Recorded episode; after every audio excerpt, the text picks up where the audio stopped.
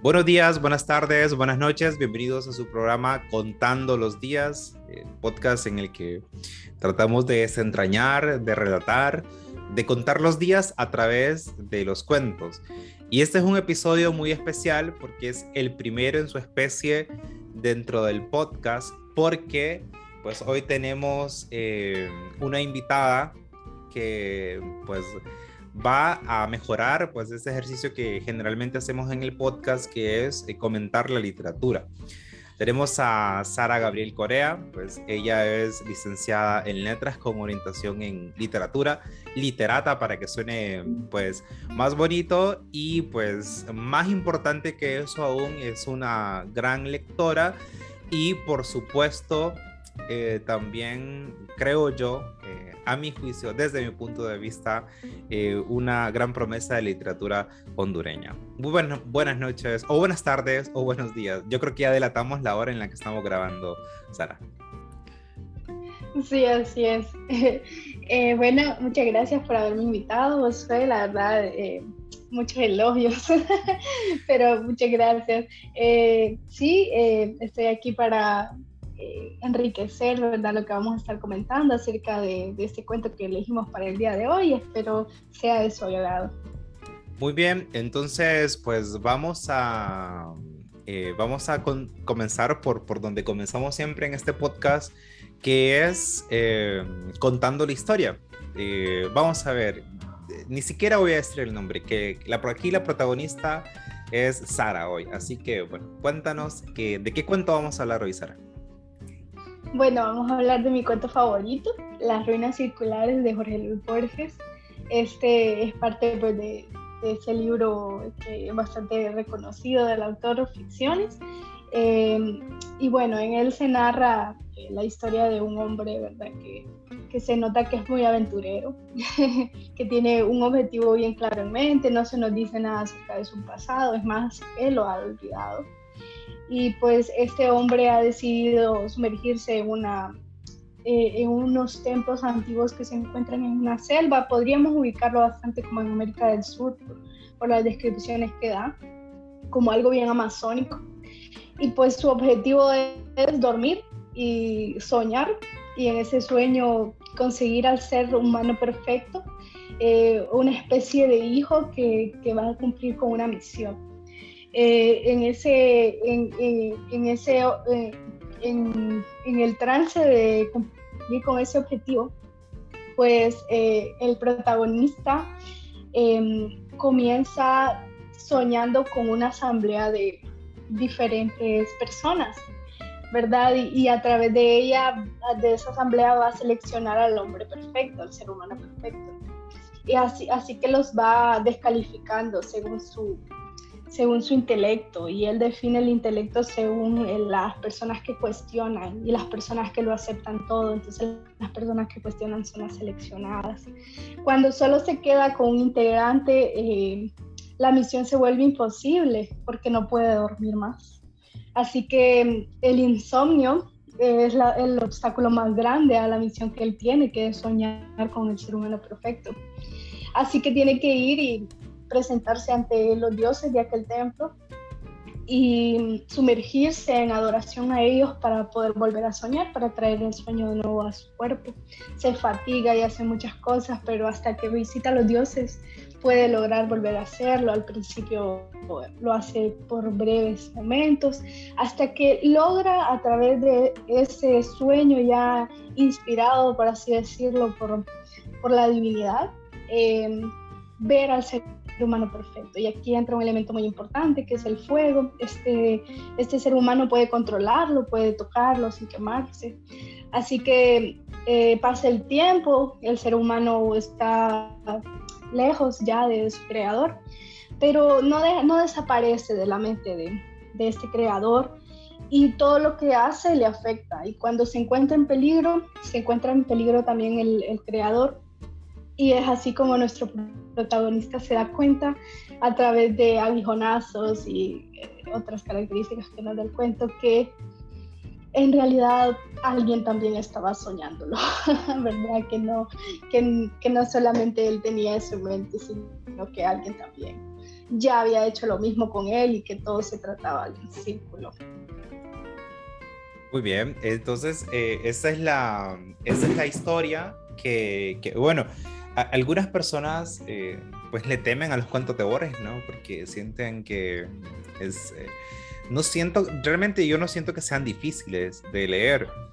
Sí es necesario eh, estar atento, porque en cualquier momento se dice algo, un detallito que cambia todo el sentido, pues que nos, pues que está generando el, el cuento. Y em, a mí en lo particular es un cuento que me gusta, no es mi favorito, ¿verdad? Como en, soy, soy de una literatura un poco mm, más simple probablemente, eh, pero definitivamente es un, es un gran cuento y Borges pues es de, mi, de mis escritores eh, predilectos. Eh, me gusta muchísimo y pues, me gusta muchísimo la manera en que narra. Pero a ver, ¿qué elementos, Sara, te hacen eh, sentir o posicionar este cuento como el, pues, que más te gusta? Eh, ¿qué, ¿Qué en él que, te mueve?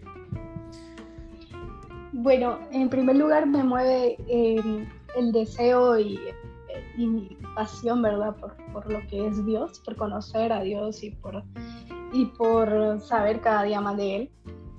Y pues eh, la verdad es que en esa, en esa búsqueda constante de conocer a Dios, yo lo encuentro eh, como referencia, ¿verdad? En, en, los cuentos que leo, la verdad es que siempre busco observar la naturaleza humana y cómo ésta se refiere a Dios, aunque no hayan creído en Él, aunque Borges no haya sido, ¿verdad?, como por así decirlo, eh, un cristiano declarado, sino que él tomaba elementos de varias culturas y, como esto era determinante eh, en su cultura, ¿verdad?, porque él, era argentino, em, él lo usaba como un elemento más que todo mítico, no religioso. Entonces, yo puedo ver en esa, en esa figura del protagonista a un creador que se parece bastante al dios bíblico, que tiene elementos, claro, ¿verdad?, de, los dioses originarios de, de, América del Sur y Mesoamérica, porque se parecen bastante. Eh, y me parece que, que, yo puedo encontrar, pues, eso, el, el creacionismo, ¿verdad? No, no no tanto una, un intento de, de, decir el ser humano fue a través de un accidente, sino de decir el ser humano pues eh, es, un, es un elemento que fue creado intencionalmente en un mundo que está en constante repetición, que está en, en constante eh, volver a lo mismo, en, en, un constante cometer los mismos errores y en replicar la historia. Para mí eso es lo que Borges quiere decir en primer lugar y eso me parece muy interesante y es el elemento que para mí más realza y que por lo tanto me gusta tanto. Y en los, eh, estos elementos creacionistas eh, en el cuento, es un cuento sobre un creador, sobre justamente, ¿no? Eh, estos elementos creacionistas a mí si bien que en el relato bíblico no hay una prueba-error como si lo hay en el Popol Vuh, que en el Popol Vuh hay una prueba, error, que hago un hombre de, este material, luego, pero no, que este no me funciona, que de madera no, que... Entonces, em, no hay, eh, quizá en el relato del Génesis no hay eso, pero sí hay una, sí hay una gradualidad, eh, porque primero es la luz, la división de la luz y las sombras, eh, luego está pues... La división de la expansión de las aguas y la tierra. Lo, primero lo está la creación de lo inerte, luego las flores, las, seres vivos, pero que quizá no gotan, no, no, se parecen tanto a nosotros, y luego están los animales que pues ya tienen una característica como la movilidad, con incluso elementos eh, de anatomía, que pues uno dice, ah, pues ah, los, animales tienen dos, algunos animales tienen dos ojos, dos orejas, eh, cuatro extremidades, y, y, luego aparece el hombre, ¿no? Y este, yo siempre, yo de hecho una vez había escrito algo así ya de esos textos que uno vota, que este, en el relato bíblico aparece el hombre y luego la mujer, ¿no? Entonces, em, pues como que la mujer pues es el último grado de perfección de, de, la creación. Sí, porque todo, todo no era totalmente bueno hasta que aparece la mujer. Entonces, eh, es bien interesante, ¿no? Y en este... Eh, eh, y estos son elementos que se pueden identificar pues en el, en, en el texto y que mm, de alguna manera pues nos generan esa eh, parte contemplativa de la literatura. Yo la vez pasada, y justamente hace, pues hace poquito, estaba escribiendo, eh, escribí un, un, ensayo sobre la familia de Pascual Duarte y la misericordia. Que alguien diría, mm, a ver, la familia de Pascual Duarte de Camilo José Cela, que tiene que ver con la misericordia. A ver, desde un punto de vista contemplativo, eh, pues la actitud que la actitud cristiana, por ejemplo, cristiana o musulmana, no sé, eh, cualquier religión que profese la misericordia, este, pues la actitud hacia Pascual debe ser misericordiosa. Entonces, eh, a veces tendemos a despegar la literatura pues, de estos temas más contemplativos, como en este caso, pues la creación, ¿verdad? Y pues se nos, se nos olvida que pues, la, la, literatura tiene este espectro de, de interpretaciones, ¿verdad? Y, este, y bueno, yo eh, en, en, mi, en mi relectura eh, encontré pues algunos, eh, algunos elementos, ¿no?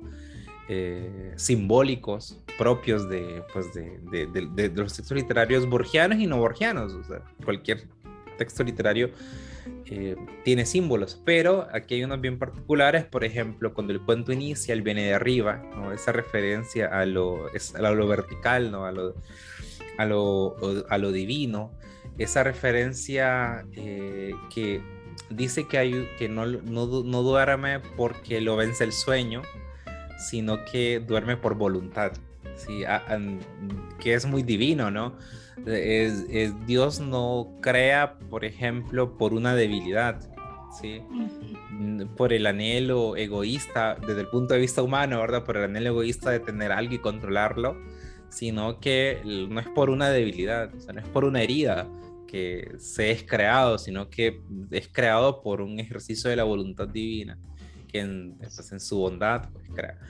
Eh, y hay algo que a mí, dándole otra lectura al, al texto, que a mí me parece muy eh, interesante, es el, este, em, eh, este texto también a mí me ha parecido, por ejemplo, una, me ha parecido una, eh, un relato del conocimiento.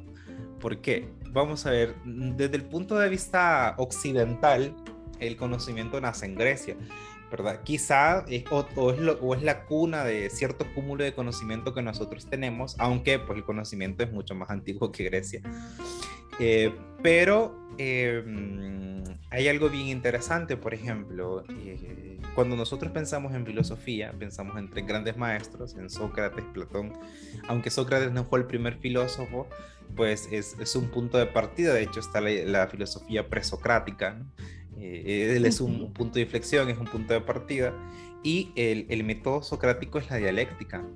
Y en el cuento, si, si recordamos, hay una parte en la que él, cuando él tiene, cuando, es, cuando, este, cuando el hombre encuentra el conocimiento, perdón, va buscando a su alumno, eh, a su alumno perfecto, ¿no? Al hombre perfecto, a, a, su alumno predilecto, este, el método que utiliza es la dialéctica, ¿verdad? Justamente el método socrático, porque el método socrático es la dialéctica, el cuestionar y el enfrentarse a las dudas, ¿no? Entonces, desde ahí vemos y un, un, acercamiento a, esto, a este asunto del conocimiento. Luego, em, tenemos eh, que hay un por ahí aparece la cicuta, que nos recuerda la, la, la muerte, de, de, Sócrates, justamente, ¿verdad? Entonces es bien interesante. Y luego cuando él va soñando al hombre como por partes, como intenta ser minucioso, pues de alguna manera, bueno, el sueño de hecho es platónico, ¿verdad? Porque lo platónico es lo más, eh, lo platónico, pues el sueño se relaciona con el idealismo, ¿no? Con esa búsqueda gradual de la perfección. Eh, que también pues, que no se encuentra en lo material, ¿verdad? Correcto. existe la necesidad de abstraerse para poder alcanzarlo. Exacto. Entonces, em, también aparece pues este, este elemento y ah, incluso me atrevería eh, a decir yo, o quizá estoy mm, llevándome tres estadios de interpretación, pero eh, e, eso de imaginar al hombre por, por partes, ser minucioso, eh, es hasta, me recuerda por ejemplo a René Descartes, ya saliendo de Grecia, que es dividir el problema en la mayor cantidad de partes posible, ¿verdad? O sea, si quiero un hombre perfecto, pues que tenga corazón perfecto, que tenga el brazo perfecto, que tenga un pensamiento perfecto. Entonces, eh, es bien, yo sí lo veo y además del elemento, el hombre perfecto que encuentra eh, es, tiene, que, tiene el dominio del fuego. ¿Verdad? Que el fuego, recordemos que también, si vamos a la filosofía griega, ¿de qué, de qué está hecho todo? Ah, no, que de aire, no, que de fuego, que de, eh, que de, que de, que de agua. Entonces, y el fuego es, eh, yendo a la mitología, pues nos recuerda a Prometeo, ¿verdad? Que es quien, pues según la mitología griega, da, el, da de beber, da de beber, digo, fuego. da, este, pues roba el fuego a los dioses y lo trae a los hombres, es decir, el conocimiento. Pero esas son claves de lectura, ¿verdad? Que, que tenemos de este texto.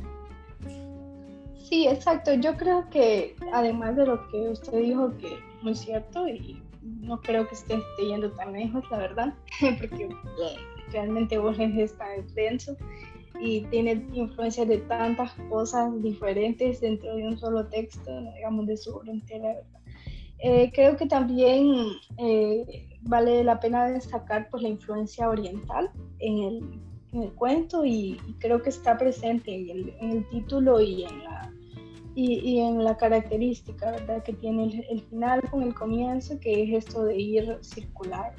¿verdad? Nos remite al mito del eterno retorno, nos remite a, a esto, ¿verdad? De que, de que, la, de que el tiempo, perdón, de que el tiempo no es, algo que pasa eh, en, una, en esa línea temporal, ¿verdad? Que sucede, se queda ahí y, va a permanecer por los siglos de los siglos ahí, sino que es algo que está en constante repetición y que, y que los elementos del pasado son, eh, son inherentes al presente y que marcarán también el futuro. Entonces me parece también que, que podemos destacar ese aspecto de, de este cuento, que, que, que, también es algo mesoamericano, no solo asiático, ¿verdad? Que lo podíamos ver, en, lo podemos ver si visitamos Copán y estudiamos la literatura. Eh, la cosmología maya, eh, que también está presente esto de, de, ver el tiempo como ciclos y, y pues me parece muy interesante eso. Sí, yo creo que, eh, de hecho, me, me, recuerda, por ejemplo, a una, a una teoría filosófica bastante alocada sobre el tiempo, postulado sobre el tiempo, que es el eternalismo, que también, eh, volviendo a los temas de carácter religioso, ¿no? Y esto pues ya quizá hay que tocarlo con un poco más de pinzas porque es, eh, son asuntos más complejos, pero... Eh, eh, por ejemplo, ¿qué es la eternidad? La eternidad no es una línea.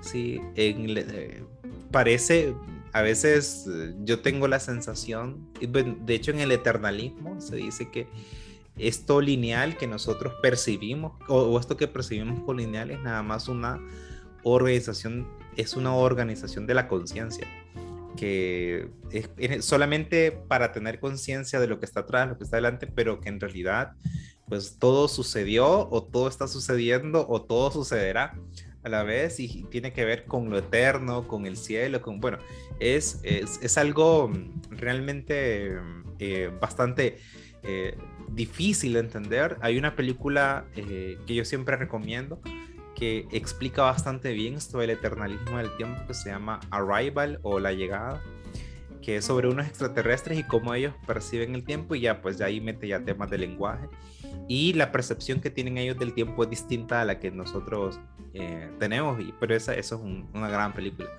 la verdad, infravalorada para mi gusto. O, o, será que a mí me gusta por las teorías que expone, pero... pero, mm, o sea, me parece una, una gran película. Sí, sí, en, en, la, bueno, en la teología eh, Dios eh, habita en presente, pasado y futuro. no, no, es, no se limita por ninguno de los estados temporales y, y, pues sí, también nos puede remitir a eso.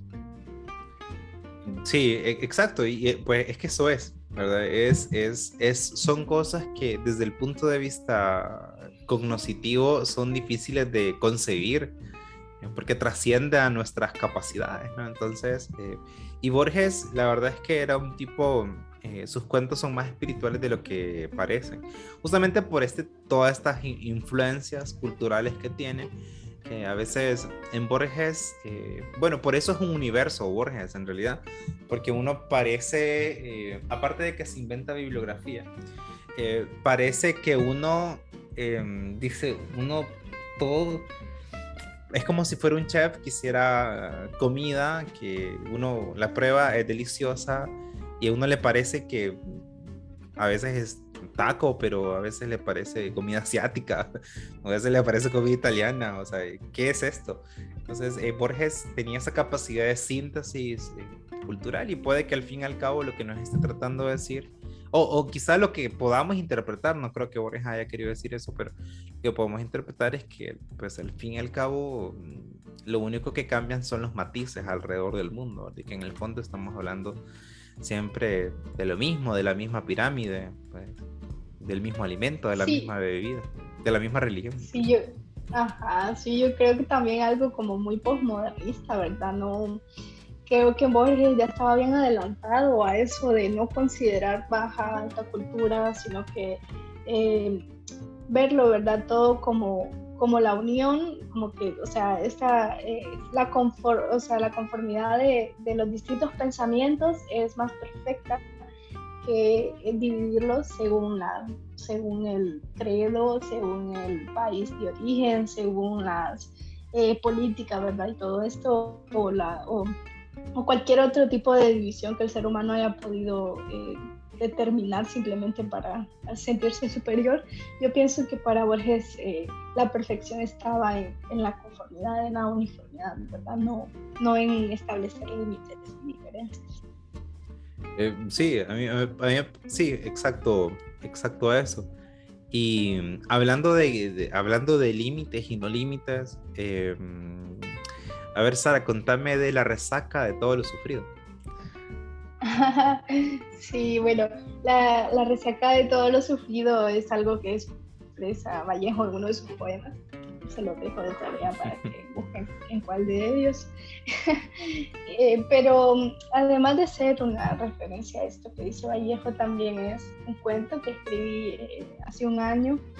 Mm, porque quedé muy picada con Borges, quedé bastante eh, ilusionada de poder hacer algo parecido a lo que él hacía, ¿verdad? Porque realmente me, me, deslumbró bastante esto de, de, dejar un final así tan, tan chocante, ¿verdad? Que, que, que, sea totalmente diferente a lo que uno ha venido especulando, ¿verdad? Porque uno piensa, ah, pues al final va a haber una gran batalla o o el hijo se va a rebelar contra el creador o algo así, ¿verdad? Puede ser más, más razonable de pensar, pero en realidad eh, no, no es que las cosas, o sea, no es tan fácil como decir el hombre estaba soñando y se despertó así alterado. No, lo estaban soñando, o sea, su realidad dependía de algo que estaba fuera de él.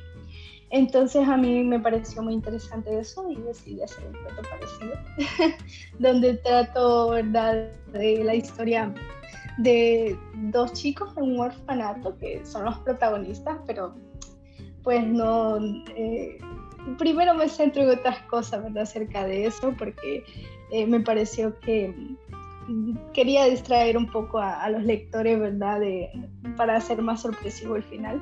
Y bueno, en este orfanato no, este orfanato no se puede ubicar en el mapa, pero hay muchos elementos que nos pueden remitir tal vez a que era una época antigua, eh, es un país del hemisferio norte o sur donde nieva y, y otros aspectos así, ¿verdad? Topográficos que pueden ayudarnos a identificarlo, pero que al final, ¿verdad? Eh, no es nada de eso, sino que quizá todo es un escenario, o quizá todo es un sueño, o quizá todo es eh, simplemente la imaginación de una persona que estaba por ahí, ¿verdad? Experimentando como yo. y bueno, después de haber leído Amor. Muy bien, a mí eh, la verdad es que eh, cuando lo leí, sí me... Esos primeros elementos, ¿no? Los patos, todos los elementos que...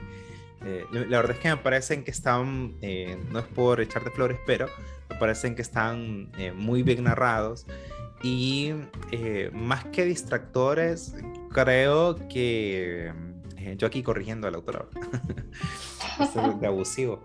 Este, más que distractores, a mí me parecen eh, preparatorios, ¿no? Porque al fin y al cabo todos esos elementos, por ejemplo, si interpretamos el elemento de la nieve, que más que un intento de precisión geográfico, eh, creo que este es, eh, la nieve hace referencia al agua, ¿no? El agua es uno de los estados y, los estados de la materia son cíclicos también, que a veces vemos como cíclico nada más el tiempo, pero pues, los estados de la materia pues también son cíclicos.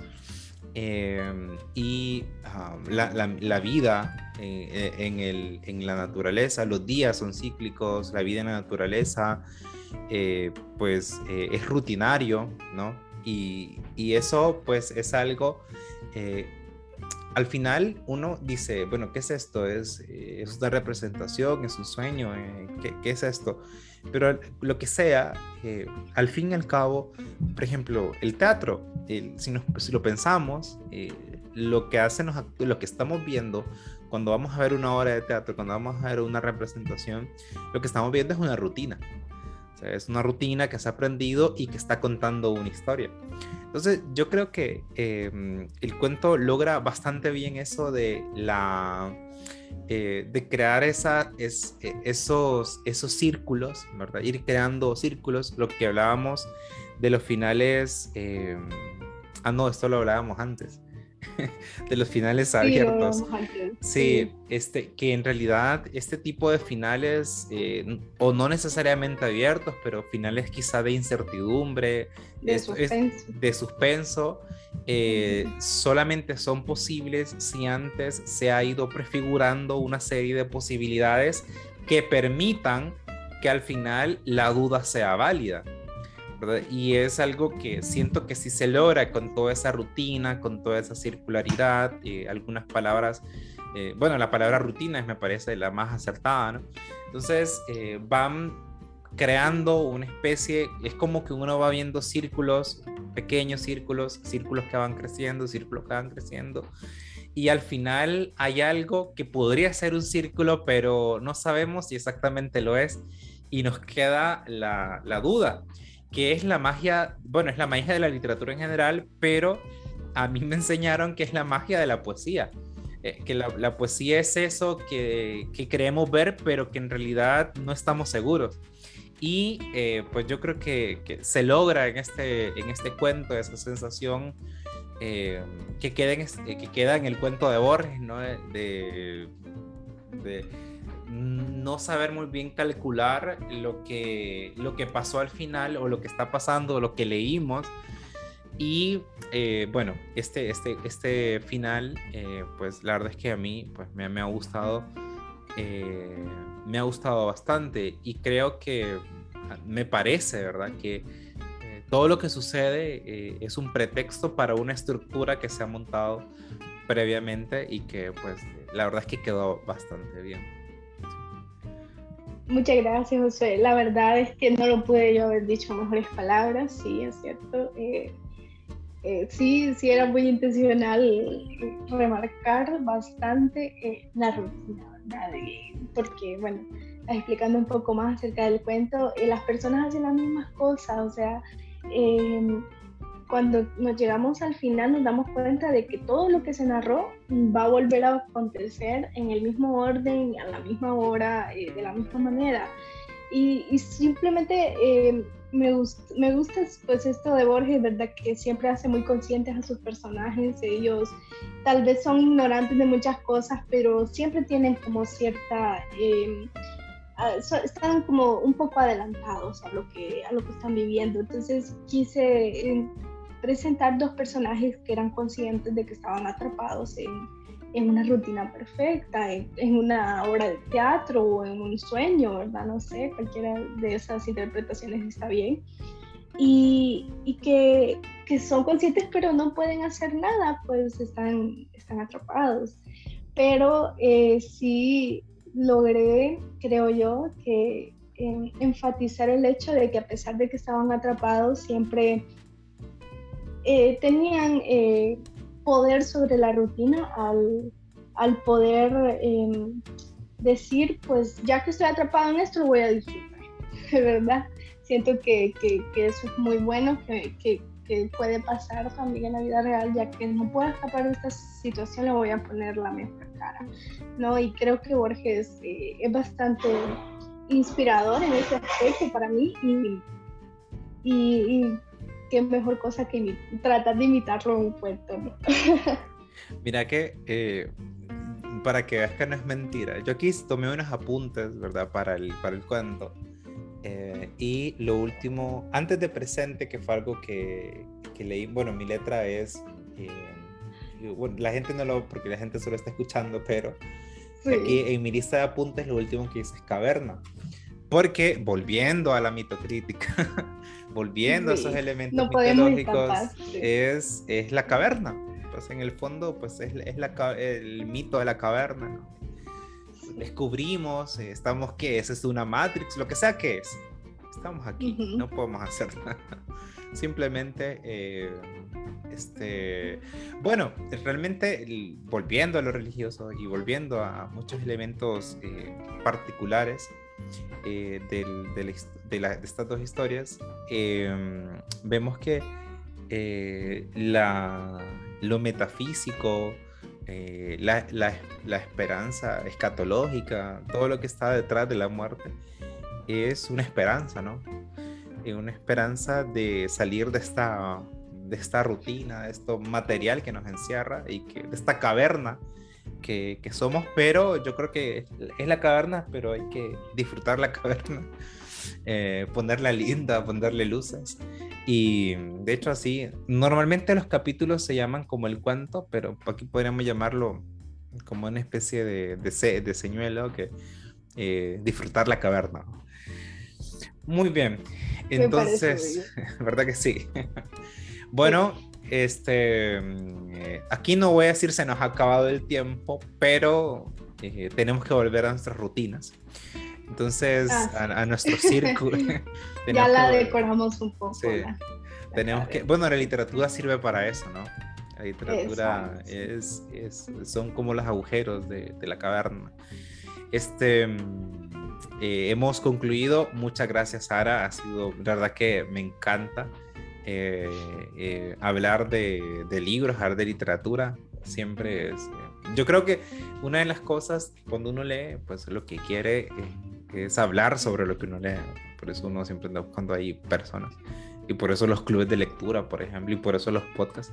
Entonces, uno siempre quiere hablar de lo que, pues, de lo que ha leído, ¿no? Y darle, ver otros puntos de vista, otros enfoques. Así que muchas gracias, Sara, por atender esta invitación. Ha sido un honor tenerte aquí y, bueno, este, no sé si quieres dar unas palabras finales. Sí, eh, muchas gracias a usted por invitarme, la verdad es que lo he disfrutado mucho. Eh, yo trabajo en un ambiente donde no, no se me está como, no, no, tengo como tanta afinidad para poder hablar de estas cosas, ¿verdad? Y, y, creo que la mayor parte del tiempo estoy rodeada de cosas que no son literatura, ¿verdad? Y entonces es muy bonito poder escapar así como media hora, ¿verdad? De, de lo normal, de, de, la presión social y poder eh, hablar de lo que a uno verdaderamente le apasiona. Eh, muchas gracias por, por, permitirme eso. Y bueno, mm, me encantaría decirle a los oyentes que no solo está Borges, ¿verdad? Sino que están los, las leyendas, están los cuentos que les pueden eh, comentar sus padres, sus abuelos, está la tradición oral hondureña, está eh, la literatura recopilada por muchos docentes de la carrera de letras de la Universidad Nacional Autónoma de estos pueblos eh, indígenas y otros muchos autores internacionales que también hablan de, lo autóctono y, y, que a la vez mezclan lo universal y me parece que, que, es una excelente forma de empezar a leer si, si alguno de ustedes tiene dificultad para hacerlo y de también para continuar haciéndolo si ya lo hacen.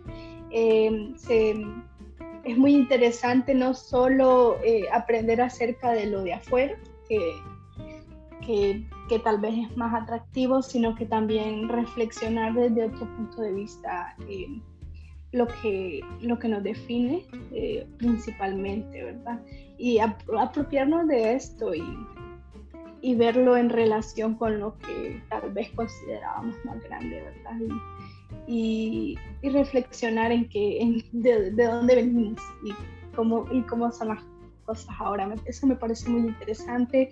Borges vivió en una época muy diferente a la que nosotros está, en la que nosotros estamos y, y la verdad es que es todo como un paraíso perdido de, de una película de Jurassic o algo así, eh, adentrarse en su literatura y, pues eh, a pesar de, que mi consejo principal es que consumamos lo nuestro, eh, también recomendarles mucho este libro Ficciones, la verdad es que es muy interesante y, y, hay tantas cosas que, que, podemos observar en él, ¿verdad? Entonces, muchas gracias nuevamente José y pues buenos días, buenas tardes buenas noches para ustedes. Nos vemos. Muy bien, y para ustedes, nuestros oyentes, ya saben lo que les digo siempre, búsquenlo, léanlo, juzguenlo y nos veremos en una próxima ocasión. Chao.